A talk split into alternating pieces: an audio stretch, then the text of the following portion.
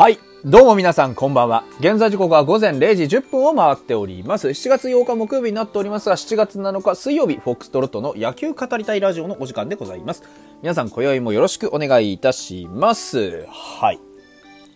えー、どうですか？えー、津軽海峡より南の皆様、えー、本日空見えるでしょうか？本日というかね、まあ昨晩と言っていいのかどうか。まあまだセーフでしょう、時間帯的にはね。えー、七夕だそうでございまして。あの、津軽海峡より上の皆様方、えー、北海道ですね。は、あのー、8月7日が七夕になっておりますので、まあ、まあまあまあまあまあ、全然全く関係ないんですが、まあ、あの、短冊に願いを書いてですね、ファイターズに勝ってほしいと、えー、祈った皆さんがいるかどうかはつゆ知らず、えー、本日はですね、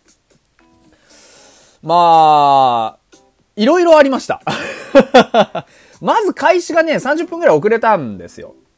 で、開始がね、遅れた上にですね、うんと、途中で中断等々も挟みながらですね。だから実質の試合時間とすると実は3時間9分ぐらいで終わってるんです。なんですが、あの、それ以上に、実際以上に時間がこうね、かかったような、そんな印象がございました。で、実際終わったのは22時過ぎてからでしたっけね。えー、みたいな感じです。ね、試合の結果としては、えー、ファイターズが2対1で勝利いたしました。日本ハム対西武旭川シリーズの2戦目でございました。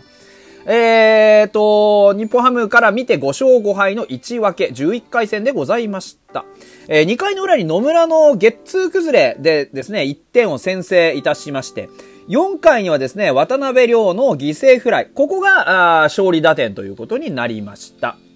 本当はね、えー、渡辺亮もそうですが、まあ、もっと打点、打点のチャンスはあったんですが、まあ、結局決めきれず、2対1ということでね、5回、えー、っと、西武はですね、うんと、どこだったかな？うんと、殿崎からか。殿崎源田のですね、あの、本当まあ、盗塁を絡めた、足技を絡めたね、え非常にいい攻撃でですね、効率よく1点を取ったんですが、そこでおしまいというところでございました。このシリーズ森友哉に1本も打たせなかったっていうのはかなりでかかったんじゃないかなというふうに思いますし、まあ、あの、9安打を実は放たれたんですが、うんと、今日に関してはほとんどが、あのー、単打でですね、やはりね、シングルヒットだと、差し物西武打線もなかなか繋がっていかないというところでしたね。本当に。えー、だから、4回にですね、中村拓也のツーベース、それから6回にもウーネンティンのツーベースというのはあったんですが、その後後続をきっちり立っておりますし、まああの、ピンチもそこそこありましたが、それをね、全部切って取ったというのは今日のピッチャー陣全員よく頑張ったなというところでございました。えー、まあ試合展開はというとですね、アーリン、バーヘーゲン、川野、堀、ロドリゲス、杉浦と繋いでおります。えー、残塁がファイターズ7、西武が9というところでございました。あのー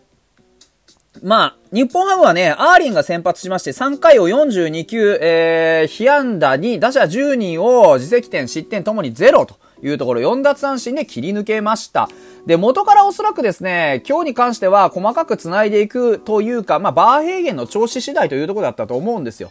で、実際あのー、アーリンはね、全然まだまだ余力を残していたとは思うんですが、ショートスターター気味にね、えー、3回を投げて、えー、バーヘーゲンに繋いで、バーヘーゲンに勝ちがついたという形になりました、結果的にはね。まあそうですね、バーヘーゲンが登板してる間に2点目を取ってますからね。で、そのバーヘーゲンですが、今日は投球回2回、えー、球数51球を要しまして、打者11人に対して被安打4、三振が4、フォアボール1、失点1ということで、まあまあ荒れた感じでございました。ただ、あのー、最終的にはね、バーヘーゲンがそのギリギリのところで粘り切ったからこそ生まれた勝利だとも言えるので、まあ、バーヘーゲンに勝ちがつくこと自体は、僕は、あの、おかしくはないかなというふうに思います。それ以降の川野、堀、ロドリゲス、杉浦、全員よく頑張りました。えー、特に川野くん、堀くん、ロドリゲス、杉浦の中で一番今日良かったのは、やっぱりね、最後、まあ、あの、あれだけね、長い間、8回のね、えー、裏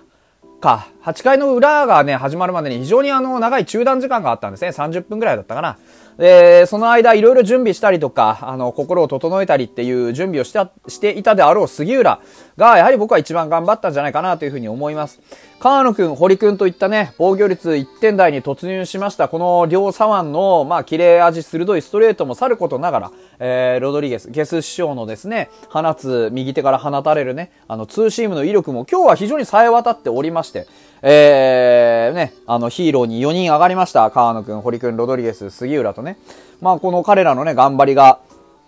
まあ、本当旭川のね、えー、市民に勇気を与えてくれたんじゃないかなというふうに思いますよ。はい。で、打線なんですけどね、やっぱりちょっとつながりが悪いなと言ったところです。浅間くん、西川、それから高浜、近藤、えー、ワンボーロン、といったところ、あと、鍋量、それから石井和成にもヒットが出ておりました。今日のヒットだったのは野村くん、とうとう3割を切ってしまいました。2割9分8厘。えー、清水雄志3打数ノーヒットで2割3厘というところでしたね。石井くんはまあ1安打ですが、1割9分5厘というところでですね、今日ツーベース打っております。あのー今日、何でしたっけ？えっ、ー、と、石井くんに関しては、えっ、ー、と、早出特打ち？昨日の居残り？だったっけ？昨日居残りね、バッティング練習してたらしいですね。で、その回あってか、昨日とちょっと見違える打撃してました、実は。あのー、全然ね、バットの角度に可能性を感じなかったんですよ、昨日。で、顔の残り方も悪いし、あの、バットが全然振り切れてなかったんですけど、今日は非常に強いバッティングしていたので、あの、今日みたいなバットの振り方してくれれば、あの、ツーベース打ったのがわかるように、本当にあのー、結果は残っていくと思うんですよ。だからそこの修正がね、一発で成功したっていうのは、僕は、石井くん成長したなと思いましたね。うん。本当一晩で全然違うバッティングしてたので、今今まで何だったんだと思いましたけどね。はい。でも本当に中身がある、あの、打撃を飛ばしていたんでね。まあ最後のちょっと、ピッチャーゴールだけはちょっといただけなかったかなとは思いますが、あのー、予想より、まあ、本人がどう思ってるかわかんないですけど、本人が思ってるよりも石井くんは大振りした方が怖いバッターだと思いますね。うん。なんか手話なバッティングとかが似合うタイプのバッターではない気がしてきました。はい。もともとね、あのー、中島拓也に比べて長打が出る、そういう、えー、選手だよっていうイメージでね、えー、使ってきているので、まあ、率は2割2分とか3分でもいいから、もうちょっとロングヒット打ってくれという感じですから、まあそういう意味では、この打順でね、しっかり結果が出てこなければ、だんだんとね、レギュラーも怪しくなってくるよというところですから、ね今は仮初めのレギュラー扱いですから、もうちょっとこうね、バットをしっかり振ってですね、せめて2割には乗っけてきてくれよという話ですね。ショートの頻打というのは今に始まったことのね、騒ぎではないですが、まあ、できれば解消したいという課題の一つではあります。はい。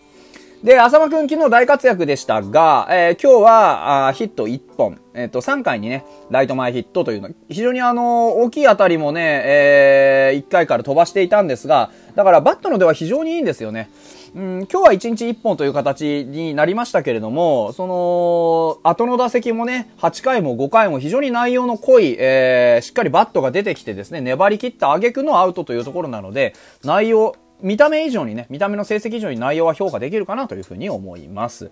あとは、あれですね、高浜くんのヒット、それから近藤健介のスリーベース。近藤健介のスリーベースなんかは本当にあと一歩でホームランっていうようなね、センターへの大きな当たりでした。で、こういう当たりがね、どんどんどんどん増えてくれば、近藤健介を4番に置いているという意味もね、出てくるというもんです。で、ワンボーロンも今日ツーベース放ちましたし、あのー、やはり主軸のメンツにね、それなりにヒットが出て、で、ピッチャーがね、これだけ頑張ってくれると、やはり、あのー、試合展開としては、まあまあ戦えてるかなというところになりますよね、最終的にはね。うん。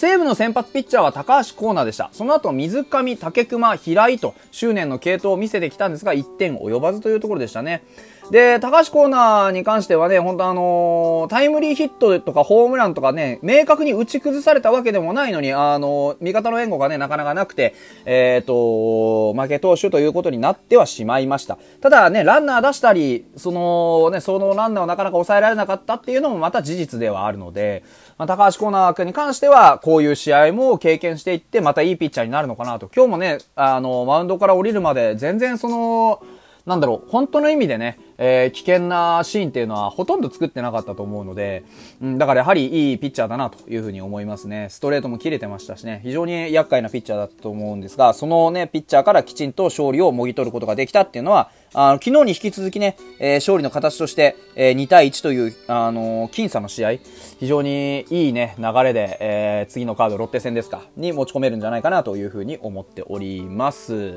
やはりね、あの、8回の裏のね、えー、水上くんがちょっとこう、荒れてね、フォアボールとデッドボールで満塁にしてしまった、後のね、竹熊平井、非常に素晴らしい仕事をしましたね。本当はそこね、打点チャンス、満塁で迎えた渡辺亮なんかは、押し出し選べさえすればね、あの、全部ほ、ほとんどボール球だったので、きちんと押し出しを選べさえすれば、あもう1点楽に取れてたにもかかわらずね、ハーフスイングで、えボールを取られるという。あの、平井大先生のですね、外の低めのスライダーに全て反応していたので、まあ、無べなるかなと。ギリギリの際どいところではあったと思いますが、あれをハーフで取られても仕方がないという状況でしたね。ですから、まあ、まだまだ、あの、調子は上がってきたとはいえ、えー、渡辺亮も本調子で、いつものね、いつものというか、これまでのね、頼れる渡辺亮になるにはもうちょっと時間がかかるかなと。ただ、打球の角度、それから、えっ、ー、と、当たり、うん、まあ、いい方向に向かってきているのは間違いないと思います。ですから、渡辺亮ね、これから、ま、引っ張りの打球とか、強い打球もどんどん増えていって、打球に角度がついてくれば、まあ、あの、安泰というかね、えー、もっともっと得点力、ファイターズ上がってくると思うんでね。で、代わりにちょっと悩みが深いなっていうのは野村くんでしたね。今日も、あのー、三振を一つ記録してですね、あまりピリッとしないなという形。バットとボールの捉え方が非常にね、良くないゴロを量産しているというところなので、もう一回ね、思い切って、えー、強いスイングを心がけるというのを思い出していただければなというふうに思いますと。言ったところでしょうかね、今日に関しては。本当にあのー、旭川のね、シリーズ、雨、あまり天候には恵まれませんでしたが、そんな中でもしっかり連勝をね、あの、本当に僅差の試合を勝ち切って、えー、行くことができたというのは、本当にプラスになるかなというふうに思います。ぜひ、この予定を買ってですね、次のカードも、あの、しっかり勝ち越しをね、まず狙っていってほしいなというふうに思います。それでは。